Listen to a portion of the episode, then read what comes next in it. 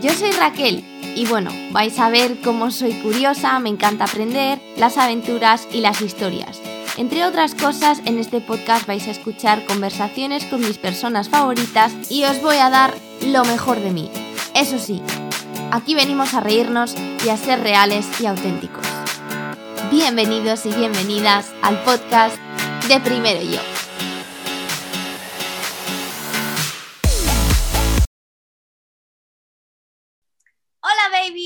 Bueno, quizá tenía que haber dicho mis pequeños aguacates. Yo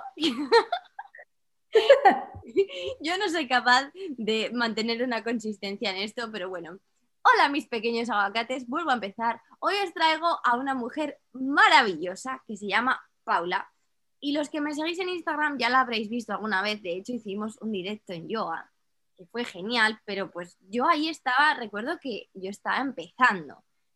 Y fijaos que Paula yo la conocí en Australia y ella daba clases de yoga, pero yo ahí prácticamente no, no hacía nada de yoga.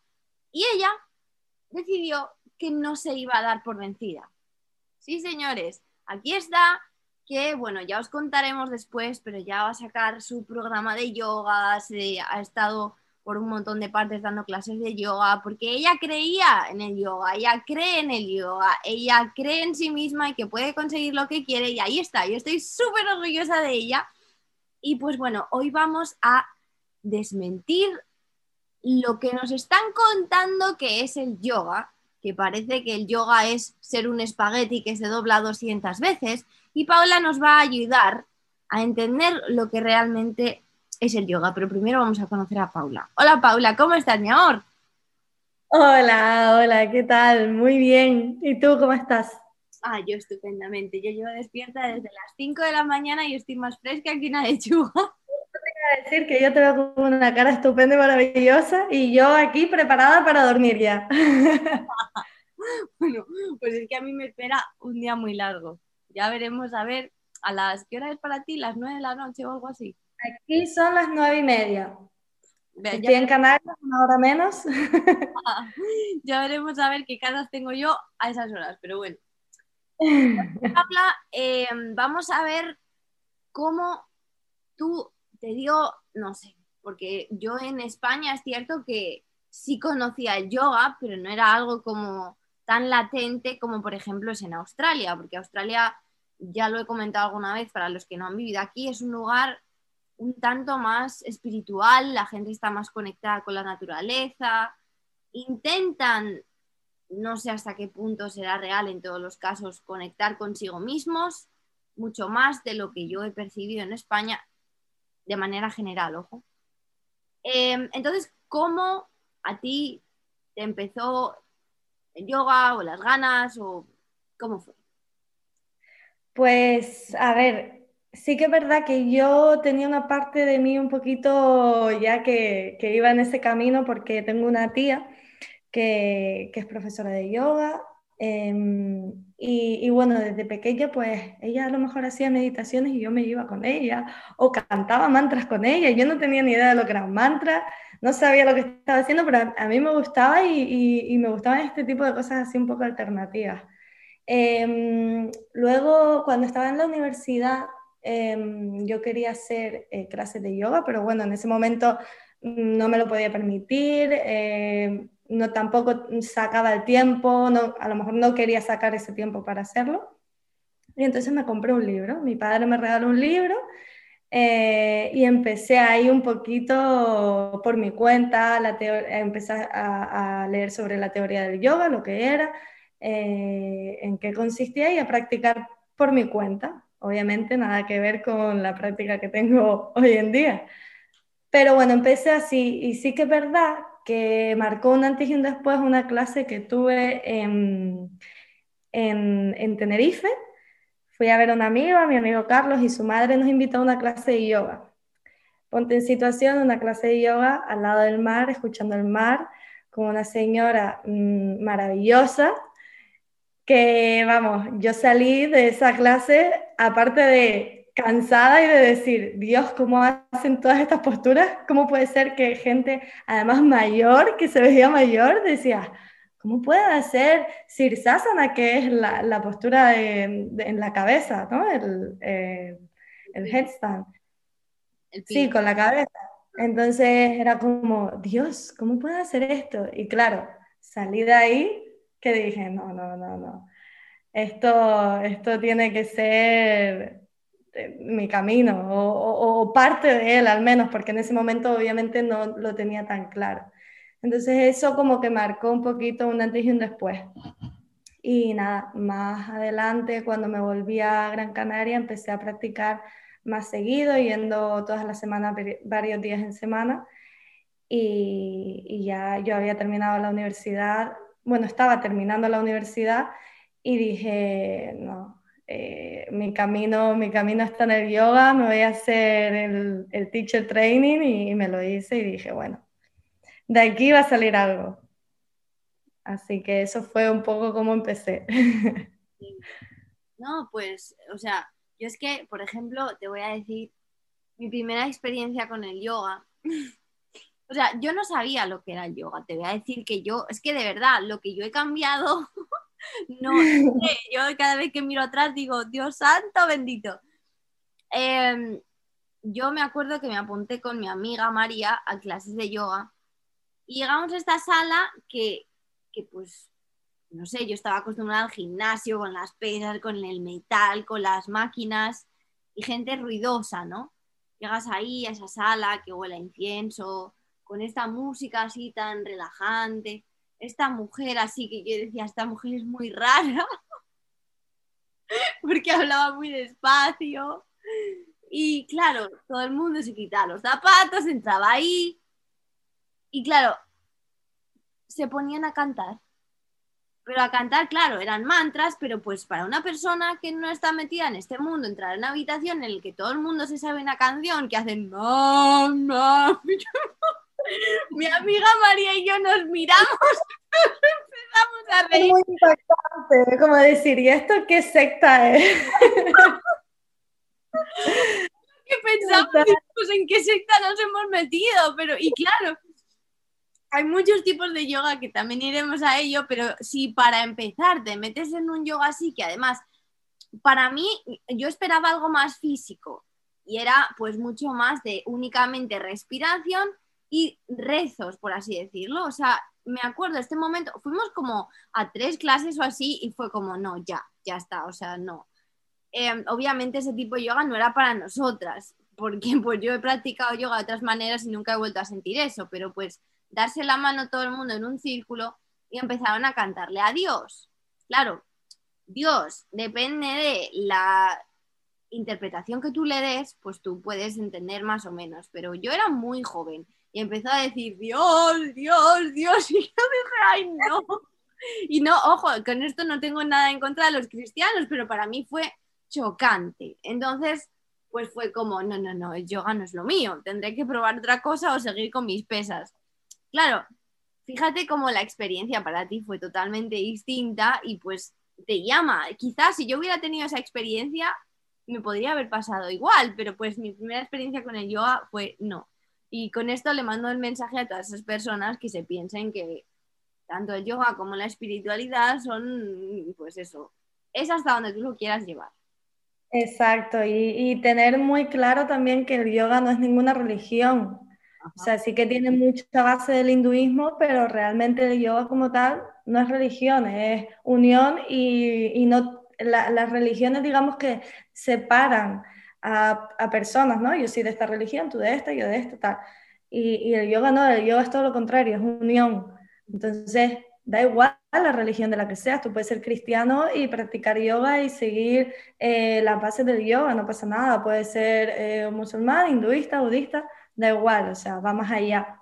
Pero me hace mucha gracia porque creo que, que eso le ha pasado a mucha gente. Y aparte creo que hay como dos tipos de personas cuando conocen el yoga, ¿no? La persona que, que va al yoga buscando ponerse fuerte, no, porque yo he visto, yo creo que estas posturas, no sé qué, como que entran al yoga por una parte física y se dan cuenta que hay un mundo detrás y que no es solamente físico y hay que hay más allá. y después otro tipo de gente que va, que, que pasa mucho, ¿eh? que, que, gente que, que está en un momento difícil de su vida, que necesita claridad mental, que necesita relajar la mente, que necesita calma, tal, y se da cuenta que dice, jolín, que tampoco es solo esto, que hay más allá, que también requiere un nivel físico, eh, que se va ganando con el paso del tiempo y con la práctica, pero, pero creo que, que hay esos como dos formas de encontrar el, el yoga también. Claro, es que de hecho, a no ser que, o sea, puedes pertenecer a esa otra parte que tú has dicho de quererse relajar, pero yo quiero creer que la mayoría de las personas vivimos en un nivel muy físico todavía. Bueno, yo, yo, estoy, yo estoy intentando bajar de ese nivel, pero pues así de primeras vivimos en un nivel físico y no entendemos lo que significa esto de la unión o de conectar con nosotros cuando hacemos yoga. Entonces, el yoga es para todo el mundo y tú misma dices que el yoga vale para cualquiera y pues tú dependiendo de cómo lo cojas o cómo te acerques a ello, así te va a llegar. Pero es verdad que quizá al principio sea más fácil tomarlo desde un nivel físico y luego ya meterte en, wow, mira, esto me ayuda a tal, tal, tal, tal cosa. Pero quizá a una persona tú le dices, no, el, el yoga es unión. ¿Unión con qué? contigo, unión con, tu espíritu. Mente, espíritu, cuerpo, unión con los demás, unión con la naturaleza. Es que es una es unión con todo. O sea, llega un momento de que, que esto es un todo. Entonces, por eso te digo, vas más allá de una postura o va más allá de una, solo una respiración. Es un conjunto de muchas cosas. Sí, totalmente. Y pues yo no soy experta ni mucho menos porque yo todavía estoy empezando, a mí todavía me cuesta poner las plantas del pie en el suelo cuando hago el downward facing dog. ¿Cómo se llama en español? El perro boca abajo, ¿no? El, perro boca abajo, Adho Mukha, Svanasana. Ay, qué, qué de palabras. Claro, porque esa palabra, tú empiezas en una clase y de repente tú empiezas que si Uttanasana, Ardha Uttanasana, Chaturanga, Adho Mukha, y tú dices, ¿pero dónde estoy? ¿Qué me estás hablando? Entonces, claro, a veces la primera impresión o te puede encantar y decir, wow, o decir, no sé yo, ¿eh? No, es verdad, pero la transformación se ve. Cuando abres la mente, como para todo, yo ahora mismo es que tengo que hacer el yoga por la mañana, aunque sea un poco, porque de verdad que, te ayuda, o sea, es, para mí es como, ya no es solo el hecho de hacer yoga, es el hecho de respirar de manera consciente, de darte cuenta cómo estás moviendo tu cuerpo, porque esa es otra. Yo cuando empecé me acuerdo que es como que te preocupas por la postura de, ay, tengo que llegar a poner el pie así, y eres inconsciente de cómo se está moviendo tu cuerpo porque quieres llegar a esa postura y te caes y es como, a ver, no, piensa por qué te has caído, controla tu cuerpo, tu movimiento, así es como conectas contigo mismo, ¿no? Diciendo, no, el pino es así, me tengo que poner el pie en la cabeza y no sé qué, no sé cuánto, es que no llego. Esa frustración que sepáis que lo vais a pasar. Yo la he pasado no hace tanto. Y hay que pasarla, y hay que pasarla, y se sigue pasando. O sea, eh, esto que, algo que yo siempre digo, el yoga no es algo. Mira, yo tengo 500 horas de, de teacher training, hice 200 en, aquí en Gran Canaria, después hice 300 en la India. Y yo por esto, yo ahora no es que yo sepa aquí sea una gurú del yoga y por muchas horas que tengas, ¿no? Esto es un camino de aprendizaje continuo y largo y, que no termina realmente, es un, camino eh, de la vida. Entonces vas a ir progresando y aprendiendo a medida que vayas practicando. Esa frase tan, eh, tan conocida que dice, practice and all is coming. ¿no? Practica y, y todo vendrá. Y es así, es tan real como eso. Y me hace gracia porque mm, una, eh, una de las cosas que acabas de decir, que parece que, que, solo estás pendiente de ver cómo lo estás haciendo, eh, la postura, no sé qué, eh, tengo que poner la mano aquí, que al principio pasa mucho, te das cuenta de lo importante que es la respiración y la concentración cuando de repente estás haciendo una postura que a lo mejor llevabas tiempo intentando hacer, de repente te está saliendo, y a mí me ha pasado, esto me ha pasado literal, eh, en los principios haciendo el, el sirsasana, que es el, el, pino con la cabeza, ¿no? Y decir, hacerlo, y de repente mi mente desconectaba y decía, bien, lo estoy haciendo. Y hasta sonreía y me salió una sonrisa y me caía. y era como, jolín, o sea, de repente ya dejaba de respirar como estaba respirando, dejaba de concentrarme como lo estaba haciendo, sintiendo bien qué músculos estaba activando, sintiendo bien cómo estaba activando o, mm, no activando bandas y, y, se va. O sea, es tan importante, tan importante estar presente en lo que estás haciendo. Eso es. Pero por, yo por, así entiendo el por qué el yoga es tan importante para todo el mundo. Y no, no, yo no quiero decir con esto, no, todo el mundo vamos a hacer yoga ya, no. Pero algo que parecido al yoga, lo que sea, os ayude a entender cómo funciona vuestro cuerpo, cómo se conecta uno con el cuerpo y por qué hacemos lo que hacemos y saber llegar a ese momento de control y de concentración. Yo tengo siempre he tenido, no lo voy a decir que lo tengo porque entonces me lo estoy repitiendo a mí misma, he tenido muchísima capacidad de desconcentración. ¿Por qué? Porque nos crían a, estar desconcentrados, porque es como, haz esto, esto, esto, esto, todo a la vez y no estás en ninguna parte. Y, y Dandapani, que es, no sé si le conoces, es un, un lo diré, un Buda, un no, un, ¿qué? un monje. Eh, ¿Sí? muy, muy conocido, y siempre lo dice, estamos entrenados para desconcentrarnos.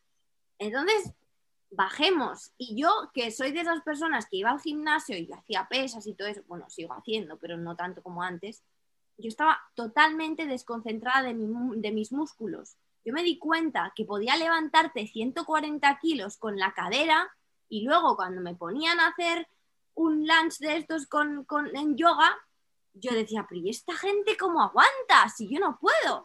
Y estaba totalmente desconcentrada de mi cuerpo, de mis músculos, de cómo se mueve. Y lo que tú aprendes en el yoga, a concentrarte en tus partes del cuerpo y en tus músculos, luego lo puedes usar para el gimnasio. Te responden mucho mejor los músculos porque eres consciente de que los estás moviendo. Total, total. Es que de repente eh, aprendes a tener una conciencia corporal que que, no sabías que podías tener. O sea, de repente eh, sabes que estás activando cuádriceps y dices, jolín, pero si yo mm, camino o subo una escalera y, lo hago inconscientemente, estoy activando el cuádriceps y, no me estoy dando cuenta, pero el yoga te ayuda a tener esa conciencia corporal y, a mí me pasó eh, hace no mucho que de repente dije, eh, mm, estoy teniendo más conciencia corporal que nunca, de manera que estoy caminando y estoy sintiendo cómo tengo el abdomen como, como contraído, ¿no? Como, sí, como engage. en plan, mm, no sé, como que, como que estaba, yo creo que fue porque estaba, fue en el momento de la cuarentena que estaba practicando bastante más de lo que estaba acostumbrada a practicar, estaba practicando todos los días, eh, incluso varias veces al día, entonces estaba como, como súper conectada a mi cuerpo. Y, y, esa, ese conocer tu cuerpo, hombre, ya no te digo tu mente, pero sobre todo también tu cuerpo, que creo que es más fácil de controlar antes que la mente, eh, es, una, es algo increíble, es algo increíble y creo que todos deberíamos conocer. Y para esto, pues hay diferentes tipos de yoga, ¿no, Paula? O sea, yo, yo lo oigo, yo no entiendo, tú nos lo explicas mejor, porque está viñasa, ashtanga, mm, qué sé yo. Sí. sí, bueno, digamos que el yoga físico es el hatha yoga, y todo viene del hatha yoga, que es el yoga eh, que en su momento se creó con las posturas, los asanas. Em, eso es el, físico, digamos. Entonces, a partir de ahí surgieron muchos y sobre todo ahora, eh, durante los últimos años, pues han surgido más estilos.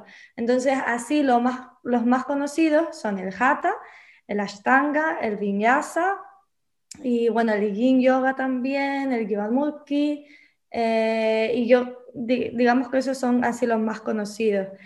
Eh, las diferencias principales, pues el hatha es un poquito más estático, digamos, no tiene transiciones como por ejemplo tiene un vinyasa. Un vinyasa en este caso es como un flow, ¿no? Entonces es como, a mí me recuerda un poco a, la danza, ¿no? Y, a mí me encanta, es el que yo prácticamente siempre practico y enseño también porque eh, tiene transiciones entre, digamos que entre una postura y otra, haces una serie de posturas que forman una transición para llegar a otra postura. No sé si me explico bien. Entonces, em, ese sería el vinyasa, que es más fluido, más dinámico. El hatha es un poquito más estático, vas de postura, en las posturas mm, suele mm, estar más tiempo en la postura que un vinyasa, por ejemplo, que suelen ser cinco respiraciones, pues en un, en un hatha puede llegar a 10 respiraciones o más. Em, después tenemos el ashtanga, eh, que es el vinyasa, por ejemplo, viene de la ashtanga, igual que el power yoga viene de la ashtanga, que tiene transición también y es también más fluido por este tema de transición, pero son unas series. Son una serie, serie primaria, serie eh, secundaria y, y así, ¿no? Entonces son unas series que no cambian, son rígidas, tienen una estructura y tú cuando vas a practicar Ashtanga, practicas esa serie, no varías. Entonces siempre las clases van a ser iguales. De hecho, eh, si se practica... ¿eh? Es más repetitivo la ashtanga. Yo lo encuentro... Es más repetitivo, pero sí que es verdad que es bastante exigente mm, físicamente hablando. Eh, es bastante, es muy físico. digamos que es el más, em, el más em, avanzado. No avanzado, sino el más eso, que el, que más te pide físicamente hablando. Em, ¿Eh? El más demanding. demanding. el que más te pide, el más demanding. sí, es, el más físico, es el más, el, más duro físicamente hablando. Y de hecho, si se practica, eh, si se practica de una forma como se practicaba antes, eh, más tradicional, tú empiezas la serie, ¿no? Imagínate, eh, son muchas posturas, pero tú imagínate que son 10, ¿no? Entonces empiezas y llegas a la tercera postura y la tercera postura no te sale. Pues ahí acaba tu clase. Tú acabas la clase ahí y al día siguiente vuelves hasta llegar a esa postura. Y así hasta que consigas hacer esa postura. No puedes variar, no puedes seguir hasta que la postura anterior no haya cambiado. Entonces, es una práctica bastante estricta y, rígida, ¿no? Entonces hay gente que, le encanta, yo, yo no soy practicante de Ashtanga habitual, sí que me gusta, lo, practico de vez en cuando, pero a mí, por ejemplo, esa rigidez no me gusta, a mí me gusta más fluir y me gusta más el vinyasa, por ejemplo. El yin yoga en este caso eh, sería el yoga más, em, eh, más suave a nivel físico, a nivel mental es bastante eh, retador para mi gusto porque te da demasiado tiempo para que tu cabeza vaya mm, hacia donde no quieres que vaya o hacia todos lados. Entonces el yin pues trabaja a nivel de fascia, eh, que es el tejido que, que cubre el músculo, y entonces son posturas obviamente no, no, te vas a poner a hacer un pino, no te vas a hacer una postura súper eh, complicada a nivel físico, porque vas a estar como de 3 a 5 minutos en cada postura. Entonces el yin viene súper bien, sobre todo para calmar. A nivel de mm, eh, físico también vas a notar mucho eh, em, todo el estiramiento que genera. Pero sobre todo viene muy bien para calmar y para, sobre todo, antes de dormir o momentos que necesites que estés demasiado estresado, con ansiedad. La verdad que el yin es una pasada. A mí me gusta eh, mucho. A mí, por ejemplo, me pasa que, pues, yo lo he dicho varias veces, soy bastante nerviosa y a mí el yin lo probé una vez y me costó, o sea, yo eso de que, a ver, que obviamente hay que aprender a relajarse, a mí cuando me dijeron, no, tres minutos en esa pose y yo, ¿cómo? ¿Tres minutos aquí? claro, ahí está el challenge, no es solo levantarte y saber hacer tal cosa, es saber quedarte ahí, que es que eso es, para mí, eso es mucho más challenging que, challenging, retante, perdón, más retante que algo físico quizá, ¿sabes? Total, para mí igual, para mí igual, o sea, para mí el, el, el retar a tu mente a que esté ahí en esa postura y que no se vaya a otro lado. Eh, para mí eso es complicadísimo y, me encanta el gym, pero lo sufro también. Cuando lo practico es como, Dios, pero ¿cuánto queda? a veces, ¿no? es fácil. Y tú y yo quizá tengamos que, trabajar pues más en eso porque es lo que no, nos falta de alguna manera. Pero pues es que cuando la gente se va, no, yo me voy a ir a un templo budista, bueno, pues a ver qué te piensas. Te van a enseñar a hacer esas cosas hasta que tú ya, o sea, un día digas, yo me muero de una de estas y ya surrender, ya te rindes y ya ahí es cuando ya estás listo, ¿sabes? Entonces es muy estricto todo eso del yoga que parece tan bonito, la gente que tiene ese control mental, sí, a ver si te crees que el control mental se lo han regalado, o sea, se dedican solo a eso. Exactamente, bueno, es que eh, en la India, eh, mis profesores, eh, uno de ellos que estaba como de asistente y daba, me daba alguna de las clases, o sea, el yoga es una carrera en la India. Estaba en la universidad, o sea, imagínate el nivel de disciplina que tienen que tener para dedicarse a eso. Al fin y al cabo, nosotros tenemos como que ellos estudian durante años el yoga a nivel teórico, a nivel físico, eh, filosofía del yoga, em, meditación, todo, o sea, todo. Es una cosa de estar súper constante y mm, imagínate pues estar eso, una hora meditando. Que a mí me llegan a decir en algún momento de mi vida que yo iba a estar una hora meditando y no me lo hubiera creído yo que necesito levantar el, culo de la silla todo el rato. Vamos, no, no, lo, hubiera pensado nunca. Eh, vamos a intentar, no sé, explicar un poco las diferencias entre, o sea, a ver, Instagram o influencer que hace yoga y la vida real. ¿Por qué?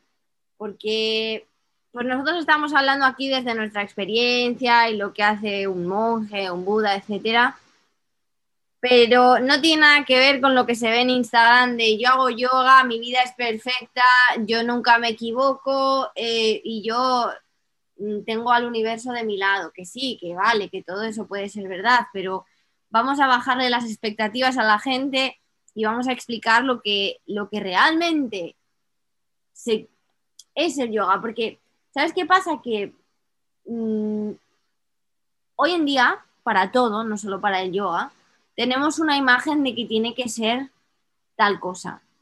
Porque te enseñan y miras a la gente con admiración de madre mía, qué vida tiene o cómo hace. Y luego miras por detrás. A mí me sorprende que no es así que no es así y nosotros nos machacamos constantemente por, ay, es que mira, no soy como tal persona o no he llegado a tal o no tengo tal cosa. Y luego, sin embargo, eres más real que la gente que tú estás admirando. Entonces, creo que esta es una buena oportunidad para decir, ser real contigo mismo, contigo misma, y lo que a ti te nazca y quien tú quieras ser, hazlo, como decimos en inglés, walk your talk. Lo que tú digas de la vida es maravillosa si haces tal cosa, hazlo. A mí no me vendas la moto de que esto es genial y de que yo estoy siempre feliz si luego por dentro estás podrido, porque ahí hay una incongruencia enorme que solo te va a hacer sentir roto constantemente. ¿Por qué? Porque esa es nuestra identidad. Y el ser humano actúa en concordancia con la identidad. Entonces, si a mí Paula me está diciendo, no, no, el yoga es tal cosa, no sé qué, no sé cuánto, y luego por dentro ella sabe que ella no lo hace, ¿cómo creéis que yo, que Paula se va a sentir? Pues Paula va a sentir que, que no tiene sentido, aunque por fuera a ti te parezca que sí. Yo por eso os traigo a una persona que predica lo que dice y yo sé que Paula lo que os va a contar es real y no os va a vender la moto de este yoga y esta cosa porque yo sé que ella lo que dice lo hace, es una persona real. Entonces, Paula, por favor. Sí, a ver, mm, aquí entra en juego yo creo que muchas cosas y, al final las redes sociales eh, son un avance muy grande y nos ayudan mucho, pero también Em, es algo que al final nos invita a estar comparándonos todo el rato. Y, bueno, en este caso, hablando de yoga, em, claro, tú de repente te metes en una cuenta de Instagram y ves a una persona súper flexible, súper fuerte, que hace unas posturas mm, súper difíciles que tú lo ves y dices imposible. O ves que esa persona, eh, no sé, tiene sus prácticas son grabadas en sitios espectaculares siempre, viajando, no sé cuánto, em, prácticas todas las mañanas, em, súper temprano. Entonces es como, a ver, eh, está claro que hay millones de personas y no se puede generalizar y, no, para nada. Y hay muchísimas cuentas en cuanto al yoga muy reales, pero también hay otras que te invitan a sentirte mal contigo mismo cuando estás ahí, porque yo lo he vivido también. Yo he vivido eso de decir, jolín, yo no practico todos los días, debería practicar todos los días. Bueno, ya, pero es que a lo mejor no puedes practicar todos los días.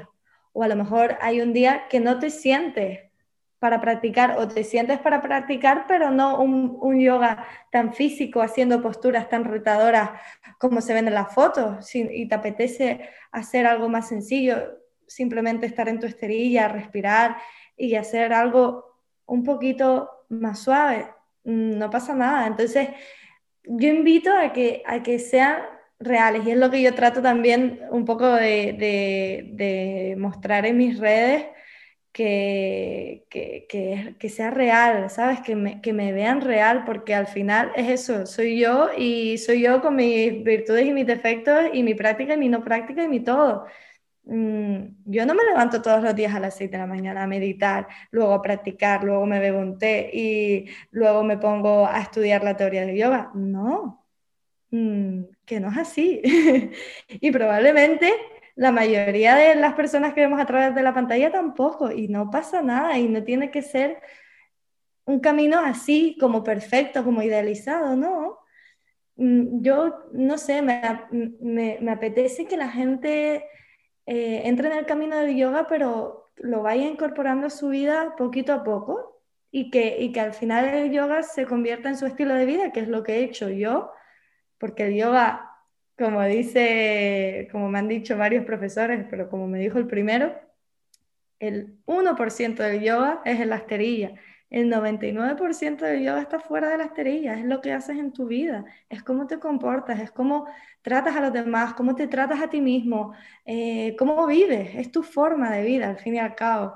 Entonces, eh, pues no sé, quiero, me gustaría que, que, que la gente pues no dijese, no, yo no voy a practicar porque, porque yo no puedo practicar todos los días o porque yo no tengo esa fuerza de voluntad para levantarme todos los días a las 7 de la mañana a practicar, que no pasa nada, que no hace falta madrugar todos los días a las 6 de la mañana y despertarte eh, cuando salga el sol, que puedes practicar cuando a ti te venga bien, que puedes practicar una vez en semana, dos veces en semana, no pasa nada. Y, y vamos allá va más allá de, esas posturas, de ese yoga físico. La respiración es algo súper importante en yoga, que digamos que eh, en, las secuencias, en las clases, la respiración va a ser la clave de toda la clase para que tú puedas llegar a postura. Si tú no estás respirando bien, no vas a llegar, porque es algo, es algo matemático. cuando lo practicas, lo sientes y lo notas. Y, y, la meditación también, que es algo eh, que va dentro del yoga, que a veces se ve como separado, yoga y meditación, no, pero es que meditación está dentro del yoga, forma, eh, es uno más de los aspectos del yoga. Entonces también la gente se asusta mucho cuando escucha la palabra meditación y se piensan que eso, que tienen que estar una hora meditando y que tienen que dejar la mente en blanco. Ay, me lo han dicho a mí. Es que yo no sé dejar la mente en blanco. Digo, ya ni yo. es que... Dime quién lo hace, por favor. No, no, va más allá, es pues llegar a un estado de calma que es muy difícil y, mira que yo he meditado veces, que no medito todos los días, también te lo digo, no medito todos los días, porque, o no, que me gustaría, que me encantaría, es algo de, eh, de, la lista, ¿no? De por hacer, meditar todos los días. Sí que me, me tomo todos los días un momento para mí y sobre todo ahora que Mm, tengo más mi espacio y demás, sí que eso lo tengo más dentro de mi rutina. Todos los días me dedico mi tiempo, aunque sea tomando un té, un café. Estoy como conmigo. El otro día, por ejemplo, me senté encima de la cocina y me puse a mirar al frente mientras me tomaba un café y ese fue mi momento del día. Y al fin y al cabo, esa es tu meditación.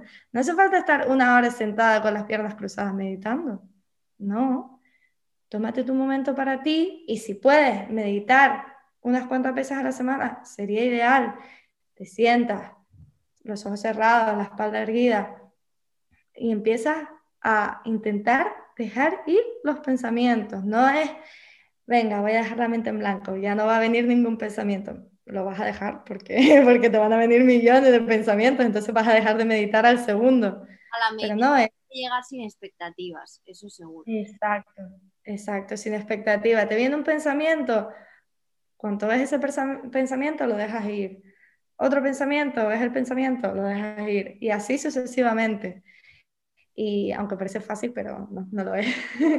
Incluso lo que has dicho de la espalda erguida, yo he tenido personas que me dicen, ya es que Raquel, no puedo, me duele la espalda, pues ponte una pared detrás al principio hasta que tu espalda sea capaz, adáptalo a ti de tal manera que, se adapta a tu personalidad. Por ejemplo, yo la meditación es cierto que me va mucho mejor guiada. Yo necesito a alguien que me guíe, pues poneos una meditación guiada. Yo tengo una en, eh, en primero yo, que pues es una, pero hay millones por ahí de muchas personas de meditación guiada. Yo tengo a mi líder espiritual que ella nos hace las meditaciones.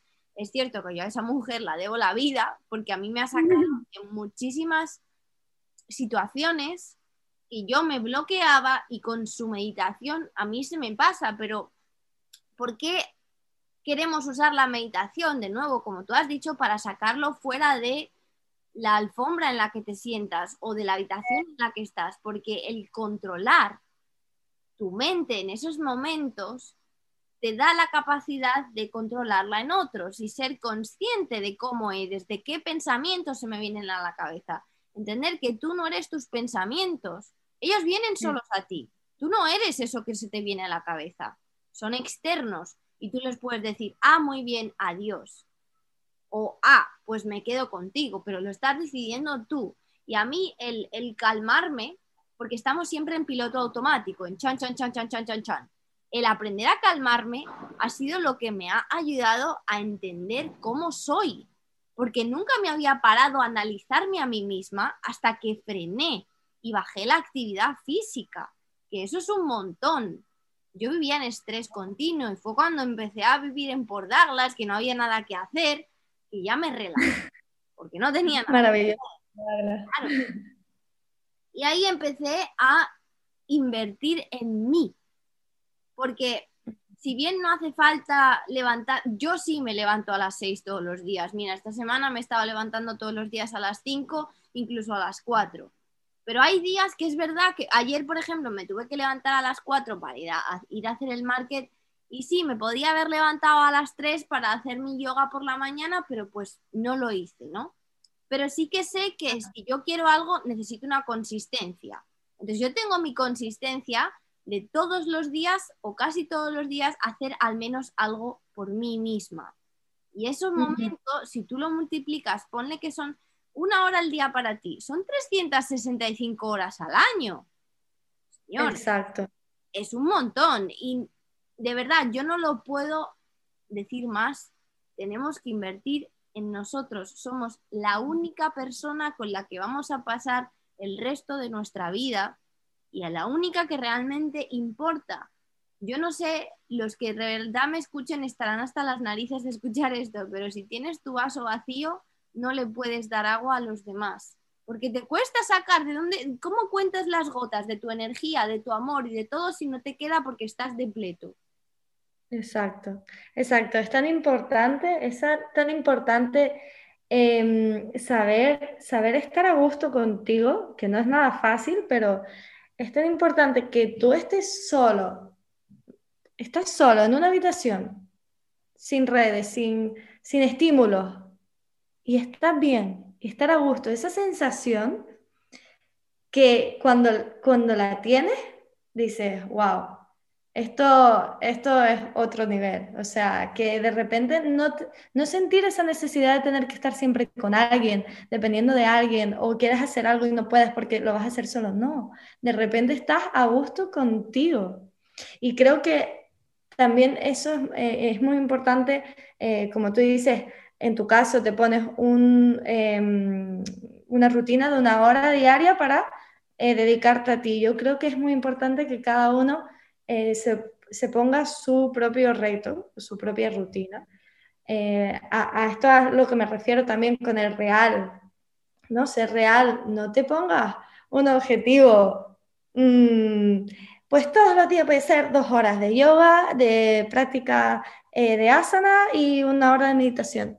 No, no te pongas un objetivo que sabes que no vas a cumplir. Ponte algo real que puedas adaptar a tu vida. No le puedes pedir a una persona que trabaja 10 mm, horas al día, que esté 3 practicando un deporte, por ejemplo, o, o 3 horas leyendo. No, pero adáptalo a ti y busca la manera de, en este caso, meter el yoga poquito a poco en tu vida. Y eh, digo yoga porque es una manera de dedicarte tiempo a ti mismo, porque mm, al final estás practicando y estás contigo en tu esterilla, eh, respirando, concentrándote en lo que estás haciendo y es un momento en el que tu cabeza está aquí y ahora. Es, por lo menos a mí me ha servido para, para, eso y me sirve para eso. Yo soy una persona que está mucho en las nubes, yo soy una piscipoladora, estoy todo el día ahí en las nubes soñando despierta.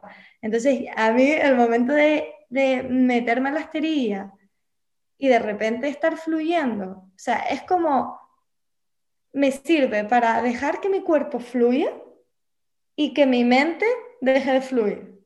No sé si me explico, ¿no? De repente eh, eh, me ayuda a que, a que yo me mueva y, vaya caminando con mi cuerpo de, una manera o de otra, pero mi mente se para y deja de estar dando vueltas a millones de cosas y se para y está ahí ahora, en la esterilla, punto. concentrándote en la respiración y listo. Entonces, está claro que hay que adaptarlo, pero sin una rutina no, no, se, no, no se llega a nada, ¿no? Hay que ser un poquito constantes porque a mí también me ha pasado a veces que no me apetece practicar porque estoy vaga ese día, no pasa nada, todos, todos tenemos días vagos y me, me obligo un poquito y digo, venga, que sabes que después te vas a sentir genial. Entonces hay que tener ese puntito de rutina, de constancia y de perseverancia, pero siendo real y realista con tu vida y, y, con lo que puedes hacer en ese momento o no. No crearte una burbuja eh, o idealizar algo, porque al final lo que hace es que, es que dejes y que, no, y que no estés dedicándote ese tiempo a ti. Hay cosas que has dicho en eso muy clave, súper importantes. Primero, aprender a estar con uno mismo, increíblemente importante y no está valorado lo suficiente. No, para nada. crearse una rutina que funcione para cada uno. Yo siempre digo, ah, lo primero que haces bebe agua. Sí, bueno, pero porque cuando estás durmiendo te deshidratas. Y hmm. luego haz tal cosa. La rutina es lo que te va a permitir una constancia y el que te sirva. Yo también me levanto. Hay días que digo, ay, no, hoy no. Si no fuera porque yo tengo ese compromiso conmigo misma, yo me he comprometido porque yo me he dicho, yo soy una persona saludable y yo me ocupo de mí, y una vez yo me he dicho eso, tengo que ser consistente conmigo misma. Porque claro. yo no me afirmo eso a mí misma, es como que no, da igual, haces el cambio por un tiempo, pero luego se te va. Pero es que yo he visto los beneficios que tiene que yo sea estricta conmigo incluso cuando no me apetece. Por ejemplo, Robin Sharma, no sé si sabes quién es, es el escritor del libro de El monje que vendió su Ferrari, que fue uno de los libros que más me marcaron, uno de mis libros con los que empecé, de mis libros favoritos. Y este hombre, bueno, siempre dice que, porque él entrena a, multimillonarios, y él tiene lo que llama el club de las 5 de la mañana, que dice que todas las personas que tienen éxito en la vida se levantan a las 5. Pero bueno, yo creo que cada uno pues tiene que adaptarlo a sí mismo, ¿no? Es una manera de decir, no hay excusas si tienes un día bis y te puedes levantar antes. Simplemente asegúrate de que duermes. Quítate el, tiempo de otro sitio que no lo necesitas, como ver la tele, por ejemplo. Y él dice que repartas esa primera hora en tres tareas. Y él dice, lo primero, hace ejercicio físico, que no tiene por qué ser lo primero primerísimo, pero él dice 20 minutos para ejercicio físico, para que tu sangre fluya. Te cambia la energía total para mí, no solo hacer ejercicio físico, físico de a lo mejor ir al gimnasio, suelo hacer más tipo estiramiento o más yoga o más algo así, porque con el yoga además me pongo una intención para el día de hoy voy a hacer tal cosa, me la repito varias veces, ¿no? Entonces eso también me ayuda. Luego dice que los siguientes 20 minutos han de ser de aprender, de darle a tu mente algo nuevo todos los días, para que tu mente sienta que está creciendo. Y la tercera cosa, reflexionar en tus objetivos o en lo que vas a hacer en el día. Esas tres cosas son las que él enseña, pero yo creo que esas tres cosas se pueden sustituir por lo que a ti te ayude a elevar tu energía a lo máximo para vivir el mejor de los días, porque no se vive la vida una vez, se vive la vida cada día.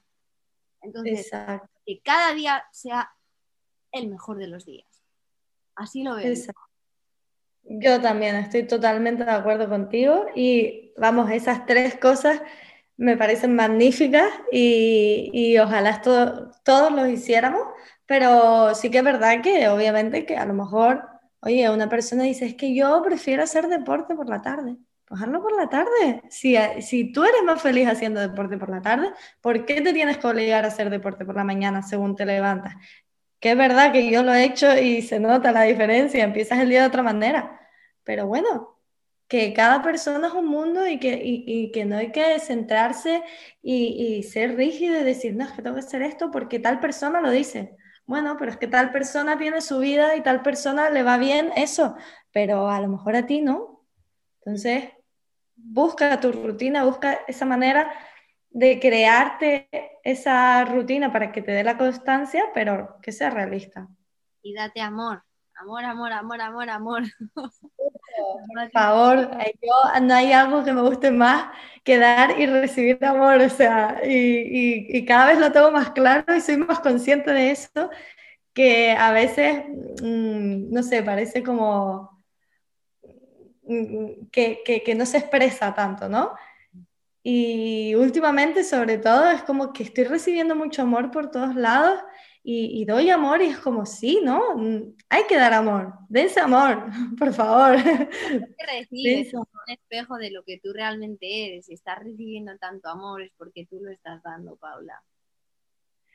Pues no sé si será por eso, pero espero que sí, porque a mí me encanta dar amor también. Y, y... venimos a la tierra los humanos a por amor el que no se lo quiera creer porque diga, ah, eso. Es así, los humanos, el, el, el goal, el, el, objetivo máximo de los humanos es recibir amor. Y el que diga que no, se lo está negando a sí mismo, porque todo lo que hacemos en la vida al final es para recibir amor. El recibir aprobación, el recibir un título, el recibir lo que sea, me da igual, es porque te llega el amor de alguna manera. Y ya está. Vivamos en amor y servicio. Ya. Totalmente de acuerdo. Mira, el otro día eh, escuchaba a, Tony Robbins eh, que decía, em, el éxito sin, sin sentirte lleno es un fracaso. Y es que tú puedes tener un éxito laboral o, o de la manera que sea, pero que si ese éxito tú no estás lleno por dentro, no sientes amor, no estás a gusto con ese éxito, no, mm, al final es un fracaso, porque estás más pendiente de, jo, es que me falta esto, es que mm, no, no tengo amor, no estoy recibiendo amor, o sea, tengo este trabajo, este puesto aquí arriba, pero realmente no tengo eh, el amor propio que debería tener, no me estoy dando amor a mí mismo o no estoy recibiendo amor de nadie. ¿Sabes? Al final es como ese tipo de cositas externas, sí, están muy bien y, son necesarias y hay que ir a por ellas, pero sin amor no hay nada, no hay nada. Así es, así lo veo yo también. Bueno, Paula, ¿qué te parece si así para, ya que estamos hablando de todo esto, ayudamos a todos los que nos están escuchando a relajarse así un poquito después de escucharnos así chata, chata, chata. Hacer un poco una respiración. Eh, tú la explicas, tú te encargas, yo cierro los ojos y disfruto. Para, pues, nos calmamos un poquito. Explícanos cómo hacemos. Sí, bueno, vamos a hacer em, anuloma, Camellamos una, una respiración equilibrante que ayuda a equilibrar tu lado masculino y tu lado femenino de tu cuerpo. Que lo explicabas, te escuchaba explicándolo hace poquito, si no me equivoco, que, que explicabas eso, que da igual ser hombre o mujer, todos, todos tenemos un lado masculino y un lado femenino, y eso es así. El lado masculino es el lado derecho, el lado del sol, y el lado femenino es el lado izquierdo, la luna. Entonces esta respiración te ayuda a equilibrar, ¿no? Para, para estar un poco más balanceado, si a lo mejor estás un día un poco que tu lado masculino está un poquito más em, alto que el femenino o viceversa, ¿no? Entonces esta respiración se hace eh, poniendo la mano en un mudra, que es Vishnu Mudra, em, y entonces se hace llevando con la mano derecha, claro, porque aquí no me ven y yo lo estoy haciendo como si me estuviesen viendo, Entonces el dedo anular y el meñique van a cerrar el orificio nasal izquierdo. Y el dedo pulgar va a cerrar el orificio nasal derecho. Vale, y esta respiración consiste en inhalar por un orificio nasal, cerrarlo, luego abrir el otro y exhalar. Y por donde exhalaste, vuelves a inhalar de nuevo. Y así sucesivamente. Lo vamos a hacer, yo lo voy a ir guiando, haremos unas 5 o 6 respiraciones y espero que les ayude a todos para calmarse un poquito. ¿Vale? Ponte en una postura cómoda, estira la espalda, relaja los brazos, los hombros, cierra tus ojos, estira tu cuello, cierra el orificio nasal izquierdo inhala por el derecho en 1, 2, 3, 4, Cierra orificio nasal derecho, abre izquierdo, exhala 4, 3, 2, 1.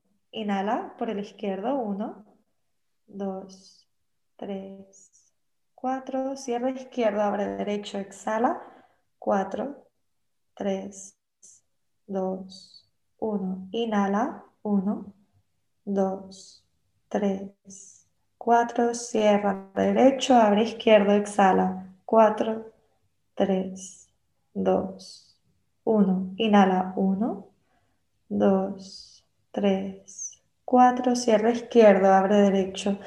4, 3, 2, 1. Inhala 1, 2, 3, 4. Cierra derecho, abre izquierdo, exhala 4, 3, 2, 1. Inhala 1, 2, 3, 4, cierra, abre derecho, exhala 4, 3, 2, 1, inhala 1, 2, 3, 4, cierra, abre izquierdo, exhala. 4, 3, 2, 1. Déjalo aquí y empieza ahora a respirar de manera natural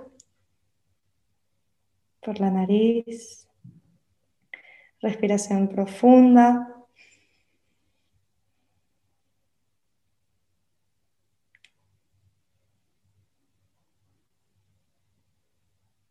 Y espero que esto les sirva para relajarse un poquito.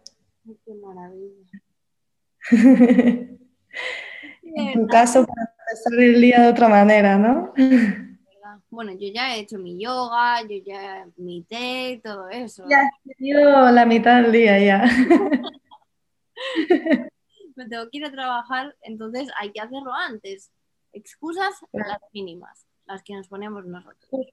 De verdad, qué bendición. Muchísimas gracias por ese ejercicio. Estoy renovada. Mira, me, brilla más la cara. solo te queda...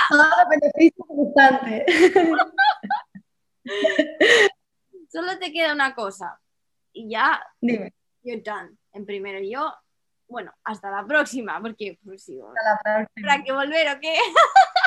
Sí, hombre, eso está claro. Entonces, hemos llegado al final, entonces aquí llegan las preguntas empoderadoras, que también están basadas en Tony Robbins, ya que le acabas de mencionar. Eh, de hecho, voy a poner esa frase que has dicho de él como Instagram me hable o hable de hoy. ¿La repites? ¿Cuál? ¿La del, eh, la del, ah, la del éxito? Sí.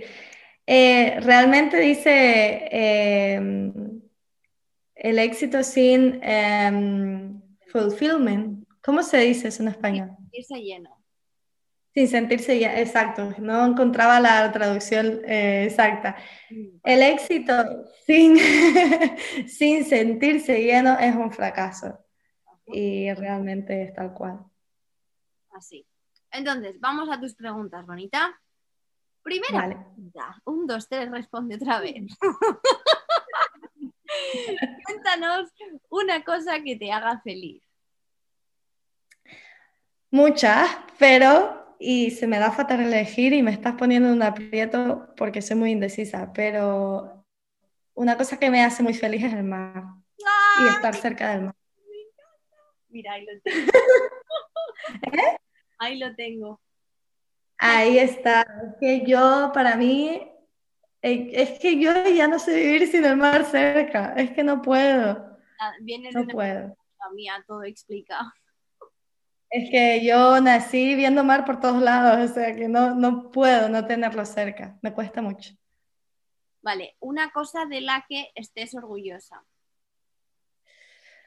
Pues una cosa de la que estoy orgullosa podría decir que son de las decisiones que he tomado en mi vida. Porque aunque en algún momento me haya parecido decir, ay no, pero ¿qué estoy haciendo? O haya dudado, al final estoy donde quiero estar y eso es gracias a las decisiones que he tomado. O sea que, que sí, me siento orgullosa de eso. Una en la espalda que hay que dársela más más a menudo de lo que lo hacemos. Y que nunca está de más, la verdad.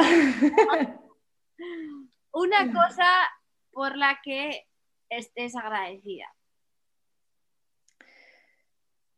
Una cosa, eh, por muchas también, pero puedo decir que por mi salud y por estar rodeada de la gente de la que estoy rodeada, porque cada día lo agradezco más, estoy rodeada de gente maravillosa y los amo. Qué bonito. De verdad. ¿Cuál es ese libro que si pudieras recomendar solamente un libro, qué libro recomendarías? Bueno, eh, déjame que te cuente de Jorge Bucay, se lo recomiendo a todo el mundo. Es un libro, no sé si lo has leído, pero si no lo has hecho, léelo, porque te va a gustar sé que te va a gustar y es una maravilla. Te va contando como mini cuentos y en cada uno de ellos tiene un aprendizaje, es una pasada. Es un libro que además en Australia lo dejé eh, con una nota, se lo dejé a una persona en Australia porque no podía cargar, me iba de mochilera a viajar por Asia, no podía cargar con tantos libros. Lo dejé con una nota para que rulase por ahí, porque me ha servido tanto ese libro que dije, bueno, se lo doy a una persona y que esa persona cuando lo lea se lo dé a otra y así hacer una cadena. Y ojalá a lo mejor te llega, ¿eh? Ay, que me llegue, por favor. Por favor, que te llegue porque ese libro es una maravilla. Qué guay. ¿Pero y cómo se llama? Déjame que te cuente, de Jorge Bucay. Vale, me lo apunto. Lo apunto también en la, en la descripción del episodio. Perfecto. Lo, lo, que pasa es que tengo una lista, pero sí, me has dado muchas ganas. Además, me encantan esos como diferentes cuentos porque puedes parar y sigues con otro y Sí, sí, sí, sí, sí. Y además que son cuentos cortitos y cada uno pues, pues es un aprendizaje súper valioso. Te va a gustar, ya verás qué ganas. Vale, última. Algo que tú creas que debes mejorar o algo en lo que quieras mejorar más bien. Algo que quiera mejorar, podría decir eh, en la creencia en mí. A veces fallo y no creo del todo en mí y digo, ay no, pero ¿y si ay, mm, es que no sé si va a salir bien, si no, hay que creer en uno. Y, yo estoy en ese camino, oye, pero me gustaría mejorarlo. Mío, sí, yo creo que eso lo tenemos un poco todos. Pues me parece maravilloso, Paula. O sea, me ha encantado esta entrevista, todo súper natural, súper tranquilo. Hablando como si estuviéramos tomándonos un té, que por cierto, Total. Y el tuyo también te lo he visto por ahí. Así que bueno, muchísimas gracias de verdad por compartir tu tiempo con nosotros, en primero yo y con nosotras, porque lo apreciamos un montón. Muchísimas gracias por tu aprendizaje, por esas clases de yoga que das online gratuitas para que todo el mundo pueda aprender y beneficiarse de ello. Y pues diremos, cuando saques tu curso, lo anunciaremos para que todos... Está en pendiente, eh, estoy terminando la web y, bueno, la mensualidad online que voy a sacar, la membresía para tener clases grabadas durante todas las semanas. Y bueno, ya, ya lo verán por ahí por redes sociales, pero dentro de muy poquito. Bueno, muchas pues gracias a ti por, por tenerme aquí, de verdad, es todo un placer, por favor. Más que Gracias por ser uno de mis aguacatitos. Vamos, yo encantadísima y más con lo que me gusta a mí el aguacate. y nada, y aquí seguiremos escuchándote a ti con, con tus otros aguacates que haces maravilla y que es un placer escucharte, la verdad. Me encanta.